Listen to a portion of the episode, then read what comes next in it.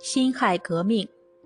同盟会成立后，以孙中山为首的革命派积极宣传革命思想，夺取思想阵地的领导权，为推翻清朝做舆论准备。与此同时，革命派组织和发动了一系列武装起义。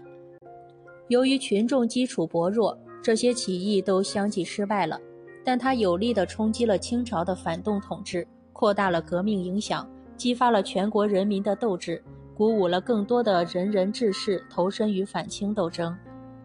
武汉地处长江中游，号称九省通衢，是当时的水陆交通中心，又是帝国主义侵略中国的重要据点和清朝统治的一个重心，也是资产阶级革命党人活动非常活跃的地区。一九零四年，武汉成立了第一个革命团体——科学补习所。随后又成立了日知会、文学社和共进会等革命团体。革命党人在武汉长期进行革命宣传和组织工作，大批青年学生群众加入革命队伍。革命党人深入新军中进行宣传，把反革命武装变为革命武装。到武昌起义前夕，新军中已有三分之一的士兵参加了革命组织，成为武昌起义的主力军。一九一一年的广州起义和四川保路风潮，推动了革命形势的迅速发展。尤其是四川保路运动爆发后，清朝调湖北军入川镇压，统治阶级在武汉的兵力减弱，武昌起义的时机成熟。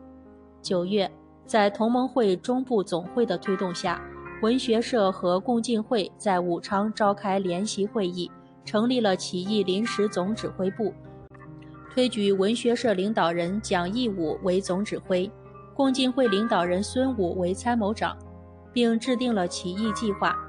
预定在中秋节起义。同时拟定文件、绘制旗帜、制造炸弹，为起义做准备。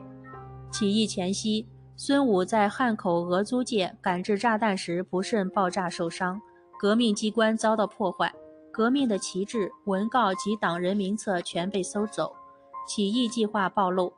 起义总指挥部及其他机关也被破坏，起义领导人大批被捕或逃亡。革命党人和亲军中的革命士兵见事态紧急，决定自行秘密联络，提前发动武装起义。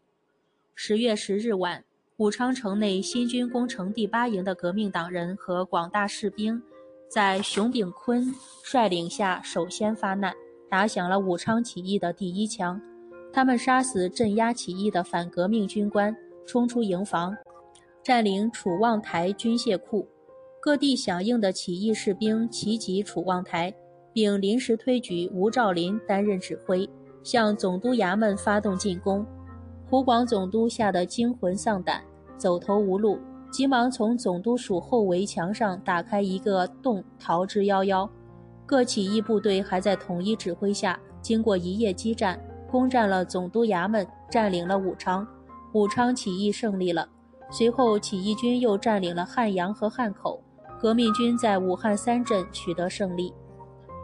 武昌起义胜利后，由于同盟会主要领导人孙中山、黄兴等均不在武汉，革命党人便推举新军协统黎元洪为都督。